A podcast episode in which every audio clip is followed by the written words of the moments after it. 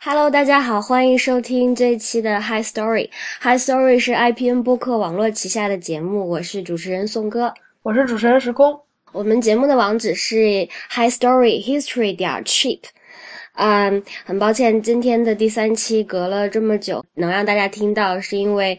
呃，上一期节目之后，时空和我都陆续病了，然后现在时空好起来了，但是我的鼻音还是有些重，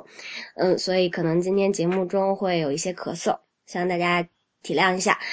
我我是觉得我们这个节目既然是一个讲故事的，嗯，节目，那我们在，嗯，每期的这个。录制的时候可能也要跟大家聊一个故事，也不是故事吧，或者是段子。然后我觉得今天我想跟大跟大家分享的就是时空洗衣服的故事。时空，你觉得 OK 吗？好呀。我洗衣服有什么故事呢？就是我很好奇。就是因为我们录这个节目，整个这个时间都比较比较曲折，比较多舛，所以就是总是搭不上时间，然后还有时差。然后我每次问你，你。就是最近都什么安排的时候，你就会告诉我说你回酒店了，然后，因为你现在还在那个在做剪辑，在做那个综艺节目的剪辑嘛，然后我就说你回酒店了，然后你就会告诉我说你在洗衣服，经常就是你告诉我你洗衣服这件事情，然后我就想到之前那个在归来的时候，剧组经常也是我们当时在门头沟那边，然后你也会放哪怕放半天假，你也要开车回家洗衣服。然后上次就是三月底的时候，你说节目放假了几天，然后放五天假，你也要飞回北京两天洗衣服，所以我就觉得洗衣服对你来说是一个人生英雄梦想。对啊，困顿人生中的英雄。对，我就我就不知道你在洗什么。对我其实上辈子是只浣熊，所以这辈子没什么好洗就。在给我们今天讨论的这期，我跟时空想聊一聊游戏。对，是时空跟我想聊一聊游戏，因为时空是玩游戏的主力，而我是一个 starter。然后在说今天的正式的内容之前，我要呃特别回复一个上期给我们回邮件的朋友，他说他看了时空你推荐的那个《快乐情话物》，嗯哼，然后他说他是。他是个工科狗，但是他才他也才知道这个字念情，所以感谢你。你收到这封邮件了吧？你的重点是在于工科狗也不认识那个字，所以你不认识并没有什么好丢人的，对吧？不是啊，我的重点是 他说他自己是工科狗，然后我就给他回邮件说，嗯，好可爱。我我我我跟时空也特别爱用狗来称呼彼此，是一个爱称来的，并不是歧视。但是因为当时我的邮件系统有问题，所以这封邮件是失败的。我一直没有回复这个人，他叫王峥。所以如果今天你在听节目的话。呃，你要知道我回复你了。哦，好的，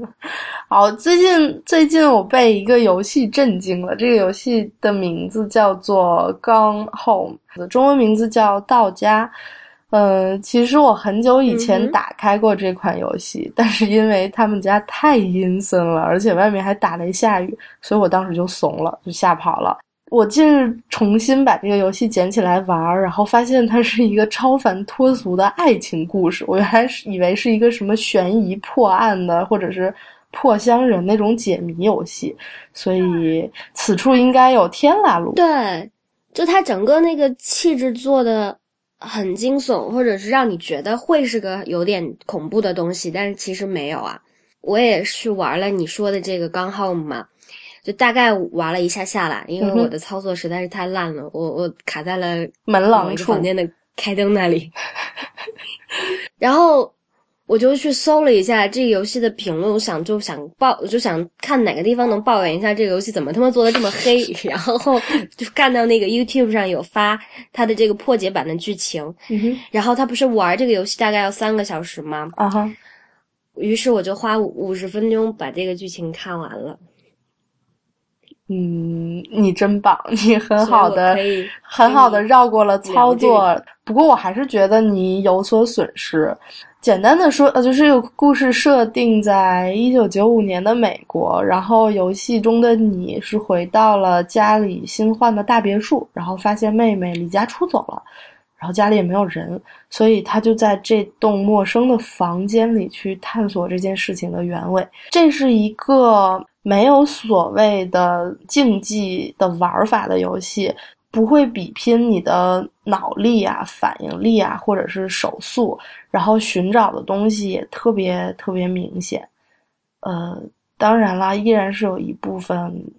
玩家找不到的。就是我呀，我连那个开门的钥匙都没找到。对，但其实那个钥匙一般都大到就恨不得在黑暗中能发光了。这个游戏唯一的目的就是给你讲一个故事，或者是说给你展现这一家发生的事情，然后以至于我看到有人在问这个游戏是咋玩啊，到处都是走走走走走，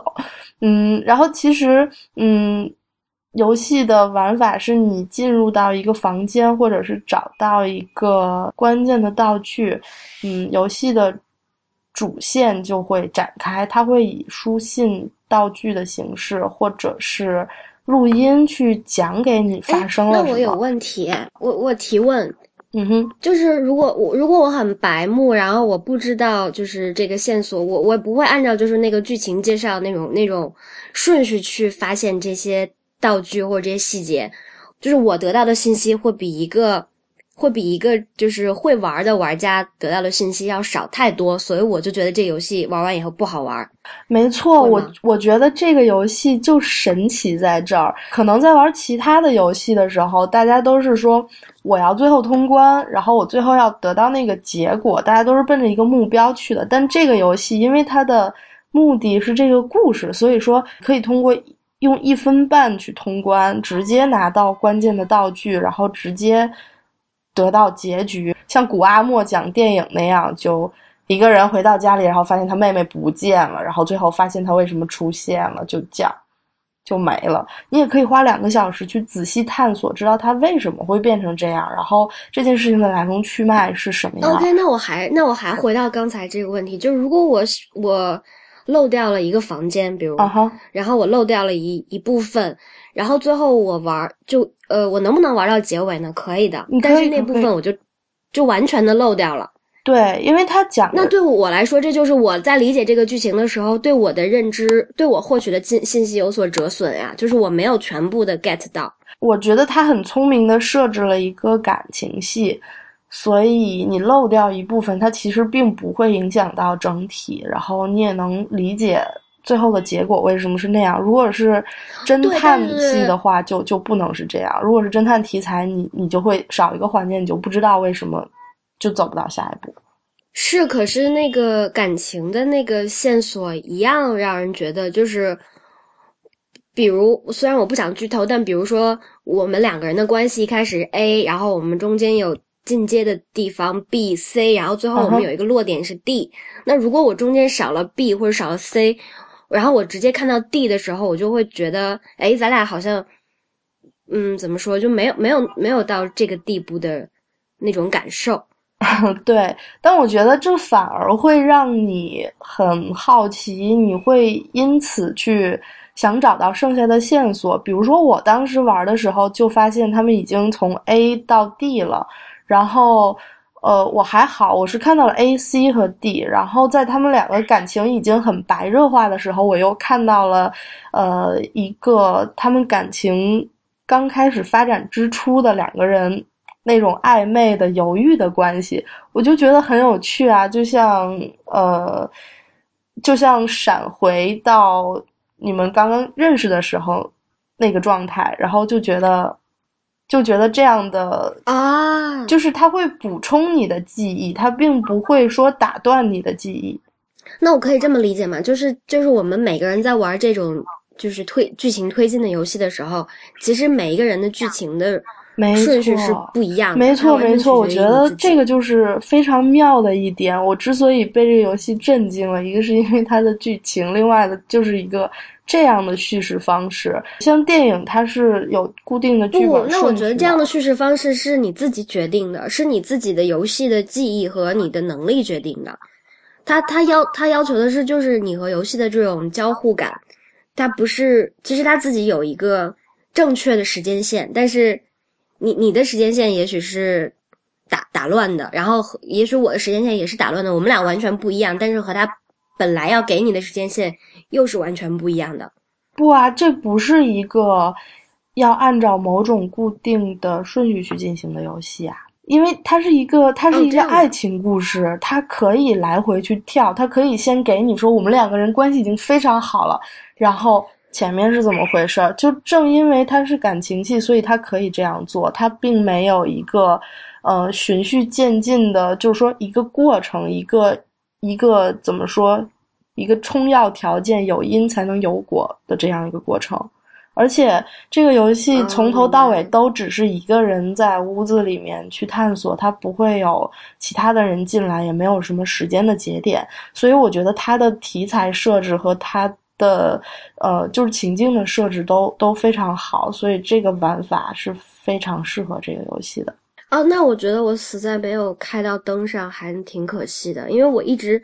就以为是，如果我连灯都开不了，那有可能我会漏掉一个房间，或者漏掉一个什么柜子里的东西，然后我就会在剧情上有一些缺失，然后最后那个剧情出来以后让我觉得没意思。然后我就觉得特别的沮丧，但是又是我自己的问题，所以我想到这儿的时候想说去他妈的不想玩了。哎，别这样嘛！我在 Steam 上看见有很多人抱怨说这十九点九九刀花的很不值，然后我就想可能是他们没有看到这个游戏的用心之处，因为不仅仅是像你说的主要的剧情。会漏掉，它游戏里有超多的支线的细节，有一些我也没有破解，我并不知道它什么意思，所以改天我打算再玩一次。嗯，比如说，呃，比如说他妹妹会会写作文，你可以从这个作文里面看到他妹妹到底是一个什么样性格的人，然后还有他妹妹跟别人玩笔仙，然后玩到最后你会看到他的那个。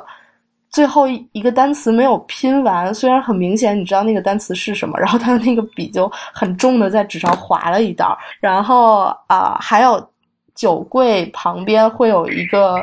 他爸爸的信，然后你会想到他爸爸是看了这封信，然后喝了酒，然后把信丢在酒柜旁边。那他究竟是一个什么状态？对我来说，他是某种状态，然后可能对别人来说，他是另外的状态。像电影中，观众永远是旁观者，是有剧本的顺序，有导演，有剪辑去帮你决定你要看到什么。但是在游戏中，可以你自主的去。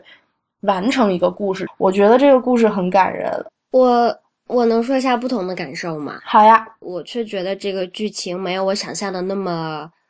那么好，因为之前那个评价都很高嘛，我们也是因为这个评价很高，然后对他有兴趣才来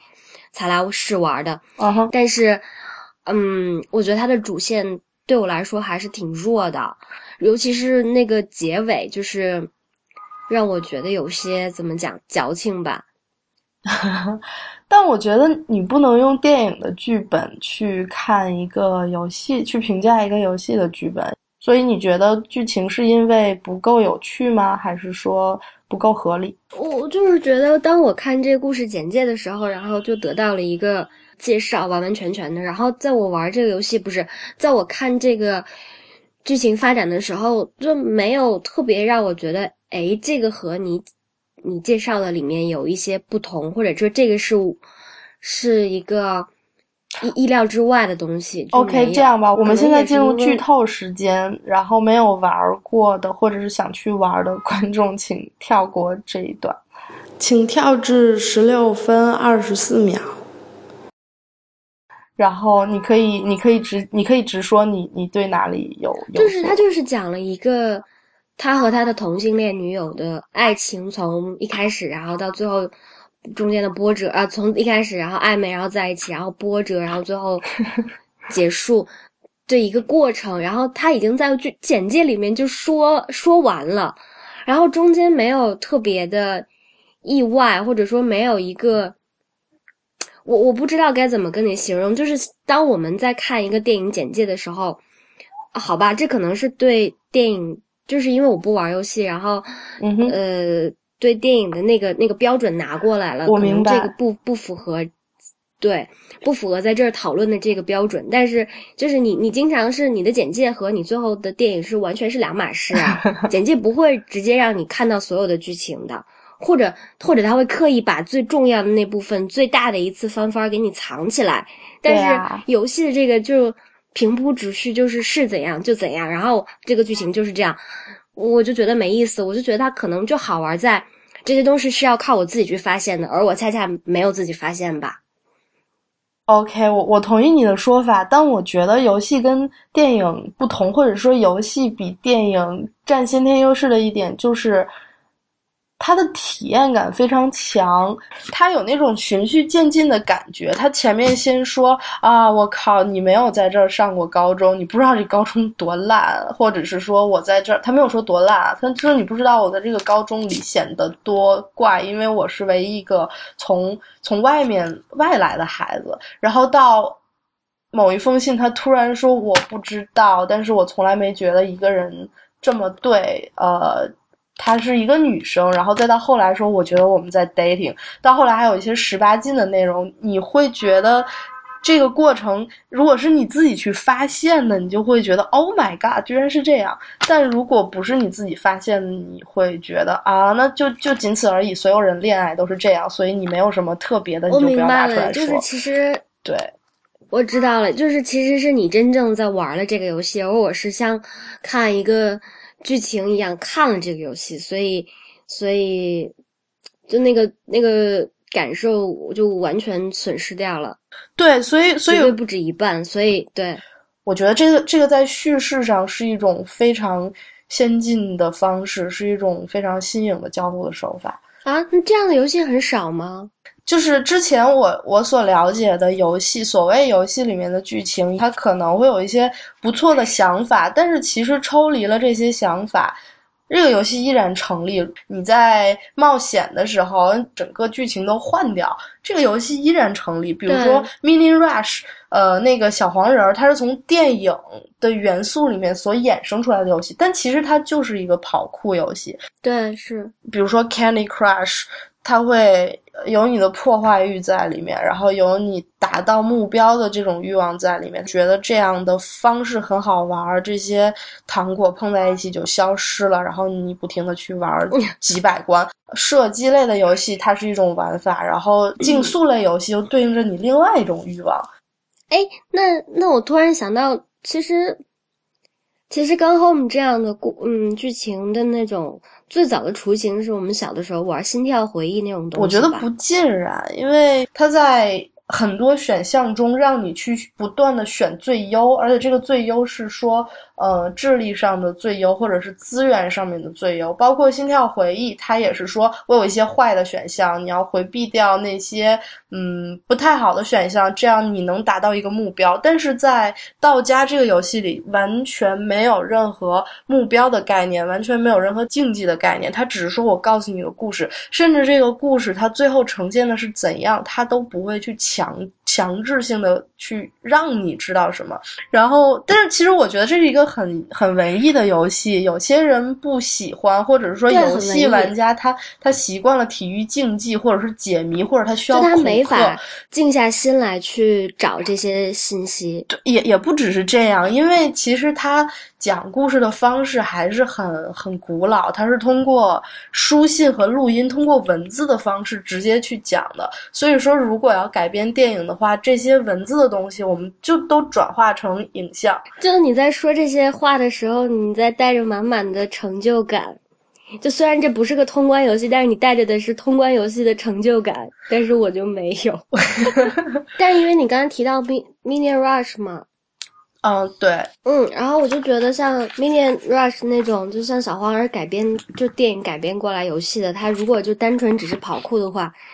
我不知道，因为因为我们我们我咱俩和周围朋友玩《Minion Rush》玩的非常早，就在刚出的时候我们就在玩，对，然后玩到去年一月份的时候，就是玩到那那时候是两千万分的时候就停了，就没有再玩。后来他每次更新我都不要再打开了，因为它更新很慢，你手机又不能干别的，我就。就觉得不值，然后我就觉得他的那个每次更新，他其实就是在跑酷的这条线上再加道具嘛，对，加角色，对，加道具，加新的目标任务。但是总而言之，它就是跑酷了啊，对，加场景。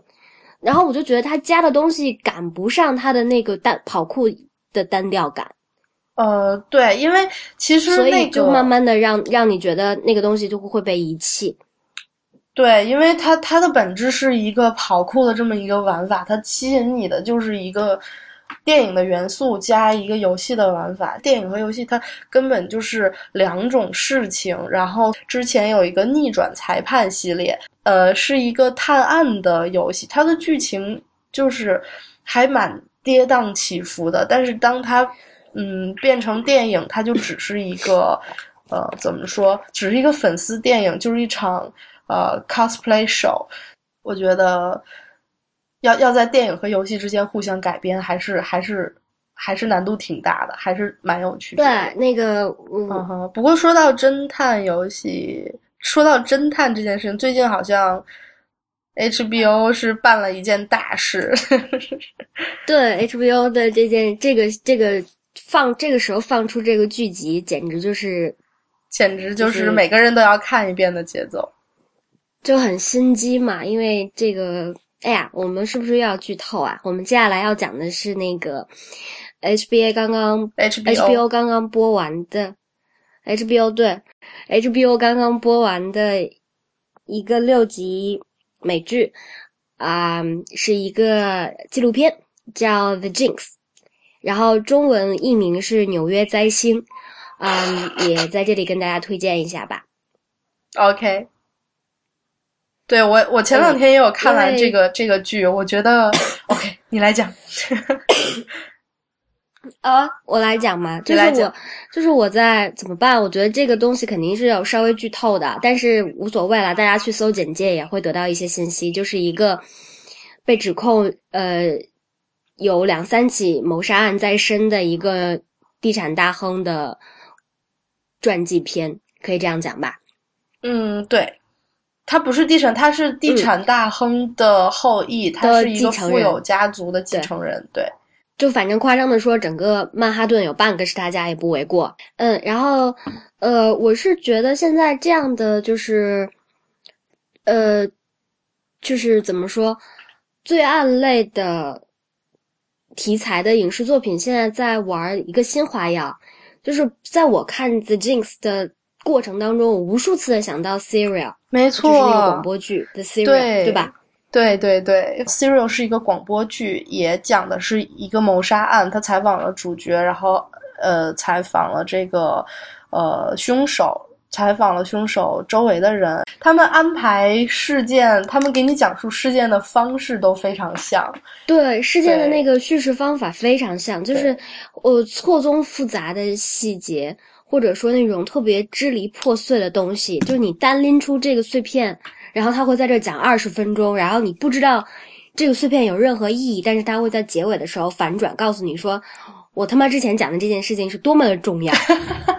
对吗？对，而且他他会很有心机的去安排那些细节，因为其实。呃，是的，是的，因为其实他如果只按照一条线讲，他可能很快就到结尾了，然后之前那些有一些怀疑、有一些疑惑就不再有意义。但是他会在讲其他线的时候给你提供一些线索，然后你就会浮想联翩，说哦，那可能是那个样子的。对，然后就是我觉得蛮蛮有趣的，他他要把他所有探索中遇到的这些。呃，怀疑曾经怀疑过的东西，然后还有最后被推翻的东西，还有无数次的犹豫，这个人到底是不是凶手？这种犹豫讲出来，我觉得这个这个安排还是很聪明的。嗯，我不剧透，我也不跟我也不跟大家剧透，但是我只说我自己的感受。其实我在看，呃，我我在看这个第一集的时候，我就觉得这件事情就是他干的。就就不论什么罪名加到他身上，我都觉得是他干的。然后我觉得这是一种一种就是完全主观的体验，当然有可能就别人会觉得就是他很无辜，或者他的样子很无辜。然后我在看的当中，就因为有一个先行的定义，就是说我会提前判断，我跟自己赌说他到底是不是那个嫌疑人，就是不是凶手本身。然后我跟自己赌说他是。然后我在看这些细节给到我的时候，我就不断的会在质疑自己。因为首先这个老头长得还挺帅的，OK，就他很符合我的那个审美，就是他，而且我我很喜欢他接受采访的时候那个做派，咒怨一样的眼睛，就他在那也不是，就是也不是，我不觉得像咒怨，我觉得他很帅，又很精神，然后很有那种老人那种精气神儿。然后他在回答问题的时候那种性格，就是他你能看出他的性格，然后能看出他回答方式的那种回答回答方法。然后我就觉得他的那种个人的修养和个人的性格和个人的魅力都超过了同期在这个纪录片中受访的那些人。嗯，没错，他的毕竟是他的亲友，然后他的检察官，对对啊，对啊就是他的家，你能看到他的家庭背景、家教什么的，没错。哦，你但是他从，但是他的那种彬彬有礼之外，你也能看到他对那种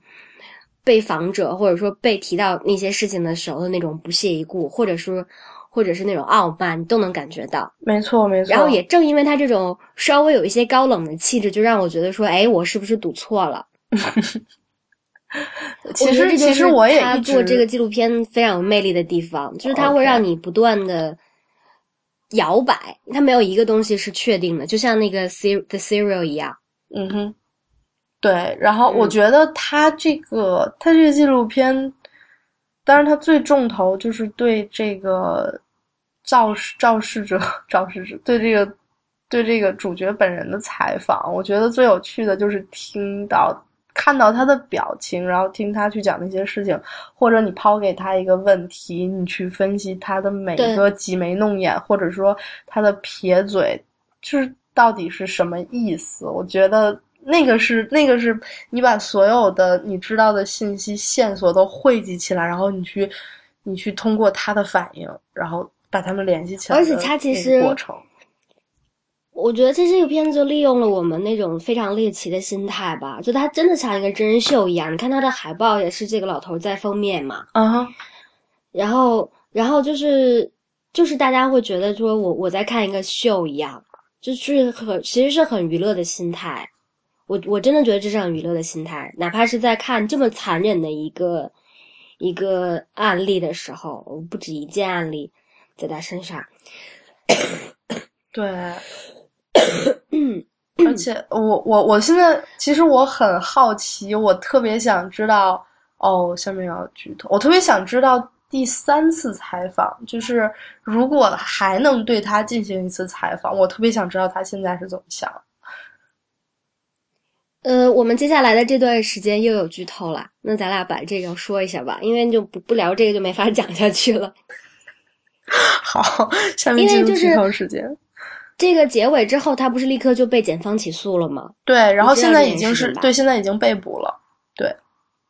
对对对。但是我其实那个还挺担忧的，因为我知道他家族一定会给他找一个超牛逼的律师。OK，我们来我们来简单讲一下剧情吧。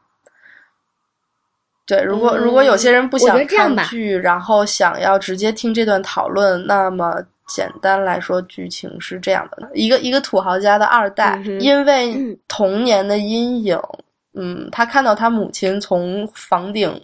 跳下去，然后再加上他自己性格各种有缺陷，成年之后杀死了他的妻子，然后杀死了最好的朋友，然后呃，也是一个女的，然后最后还杀死了一个他隐居之后的邻居，然后。因为他家族非常强大，他本人也很聪明，所以他一直，呃，躲过了警察对他的调查。对，就反正能隐藏掉最能指向他的那些证据，最不利他的证据，他都都能 pass 掉。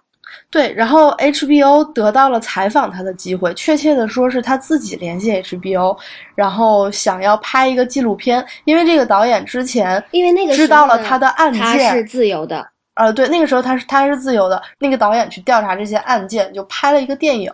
然后他看了这个电影之后，就联系 HBO 说能不能对我进行一个访谈。当时他身上是没有罪名的，而且警方也没有任何呃，就是说能证明他有罪的证据。所以说他就跳出来 想要做一个自己的纪录片。然后这个导演就采访他，采访了两次。结果在导演梳理所有的。那个线索的时候，突然发现了非常关键的线索。他曾经呃寄给警方的一封啊，这个不要讲，这个不要讲。OK，发现了至关重要的线索，然后对，然后 这个导演证明就是正因为这个罪。最至关重要的线索，让纪录片就是一个本来平铺直叙的纪录片，可能只是一个常规叙事的纪录片，在最后结尾出现了甚至影响现实的转折。就就是就是这个导演发现了线索，然后所以检方现在有有充足的证据证明他是有罪的。这就是我们拿这个纪录片当成一个剧情片来看的原因，就是因为它最后有非常有戏剧性的地方。对，然后我觉得有趣的是，他既然他犯下了这么多杀人案，然后他还要出来要做自己的访谈，我不知道他是怎么想的。因为片中的解释说，怎么说，他觉得自己没有被正确对待过，他觉得自己应该得到家族的重视，或者说他把个人性格上的缺陷都归咎于家族上面他母亲自杀的这个灾难。我真的觉得他是有双重人格的，就像你说的，他能这么泰然自若的接受采访，然后这么主动的愿意跟导演沟通，然后在这个节目里你表现的这么自我，但同时你无法忽视他又是能犯下这些累累罪行的人，对他就是这这是两种太不一样的人格，就也正是因为这样的差别，我看的时候我就说，哎，他都出来接受采访，他应该是无辜的。按说一个罪犯，谁会愿意别人去翻自己的污点呢？对啊，然后最后真是万万你不觉得这样的思路完完全全能放在我们当时看我们当时听 The Serial 的时候吗？就是你也会觉得那个主人公没错。他他他如果是他那么无辜，对不对？他采访的时候那么无罪犯，他，为什么他已他其实已经在监狱了，但是他依然同意去接受这个采访，所以我对啊我我当时也就你就你就。会觉得，那 他一定是有无无辜的，那他一定是就我觉得咱们是那种越狱的东西看多了，就容易 我不不知道我嘛。如果一个特别聪明的罪犯，他抓住观众的这个心理，或者哪怕他没有这种资资格，或者没有这种幸运，他放到一个节目里去放大他的，去采访他，去给他著书立说。但是哪怕他能用这样的心理去打动陪审团，他也能赢。就像这个老头在那个法庭上一样，他就会在法庭上会致力于就是。去矫揉造作的颠覆你的三观，然后让你对那个老头产生同情，然后也加上那个检察检方那边让我也觉得特别弱，所以就就整个这个东西看下来，你就觉得特别无力。怎么会是这样？就你明明觉得这个东西再顺其自然不过，再正常不过，就是任何一个只有柯南十分之一智商的人都能觉得就是丫干的的的时候，他也没让他也没有办法。但是，但我觉得法治社会嘛，你现在只能说你对他没办法，但是我我还是认为，法治比比比这件事情重要。如果你不能通过法律证明他有罪，呢就那就暂暂且先放在这儿，那说明我们现在评断正义是的的的能力就到此为止。但是，呃，这个剧还有 Serial，主要是 The Jinx 啊，就是颠覆了我的三观。对啊，这就是我刚才说，就是如果他真的能会演，然后我还想跟你讨论，就是因为咱俩看完这个也没有沟通嘛，就直接放到节目里来讲。就是我觉得其中就是对这个老头影响最大的一点，就是他童年的时候他母亲的死。我觉得这个地方的叙事过程，就是第一集当时的那个过程，我觉得是是创作者是导演刻意而为的，就是他留白了。怎么说？他只用了这个老头本身的对这件事情的看法的一个总结，然后这件事情就就一笔带过，然后留在我留着留着我一个人在屏幕前就捧着头，就怎么会是这样？就是你不觉得就整个事情都非常奇怪吗？他没错不讲他母亲为什么要自杀，也不讲为什么他爸爸半夜要把他叫起来，呃，去看他自杀，然后也不讲他爸爸是一个什么样的人，也不讲他妈妈是一个什么样的人，然后他就只描述当时的场景，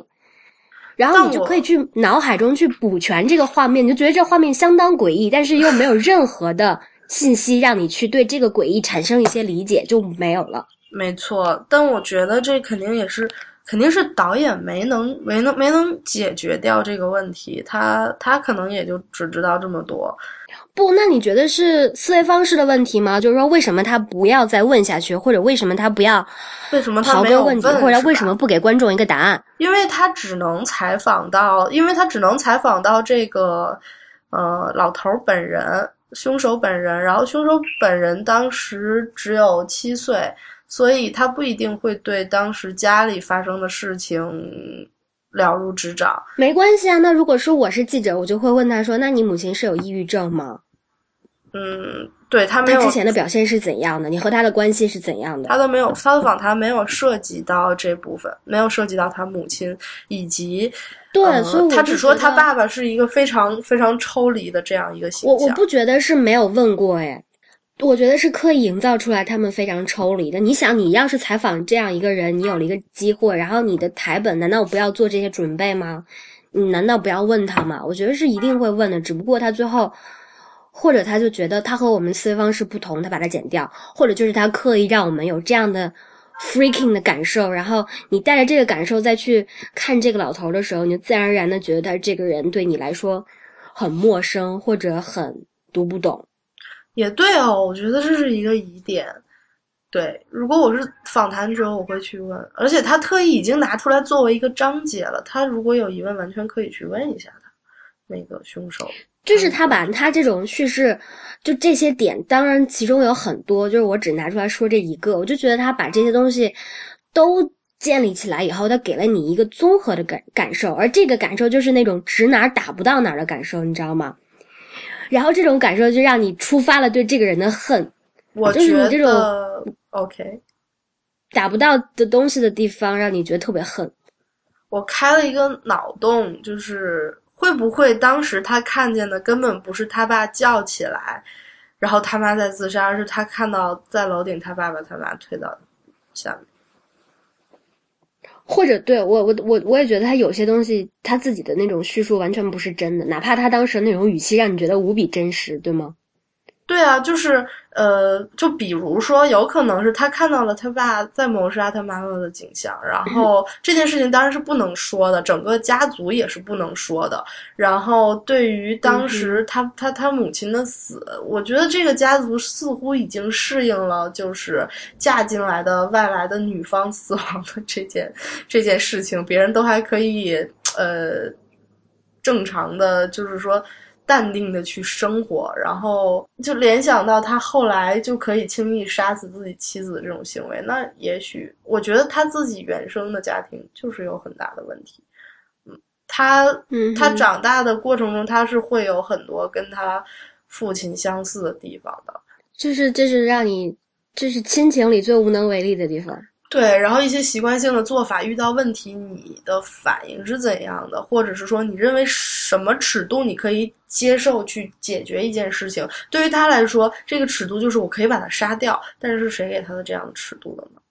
对，所以我觉得其实对他家庭的兴趣比对这件案件的兴趣还大。我特别想知道他的家庭、他的家族都发生过什么样的事情。然后我还挺想知道他和他太太的恋爱故事的。如果做成一个爱情故事的游戏，我会玩的，真的。好可怕！就是因为他是那种，就是让你觉得，呃，他是那种，如果他杀了，他就会一定说出我就是把他杀了的人。所以当他说他没杀的时候，你就会觉得，哦，那你就是没杀。我不觉得是这种 犯罪的这种会坐牢的事情，还是本能的要避免吧。这个他应该还没有洒脱到可以直接承认的杀人。我经常觉得，就他下一秒就会说出这个人就是我杀的。我经常觉得他下一秒就会说出这样的话。他就是那长了一张那样的脸，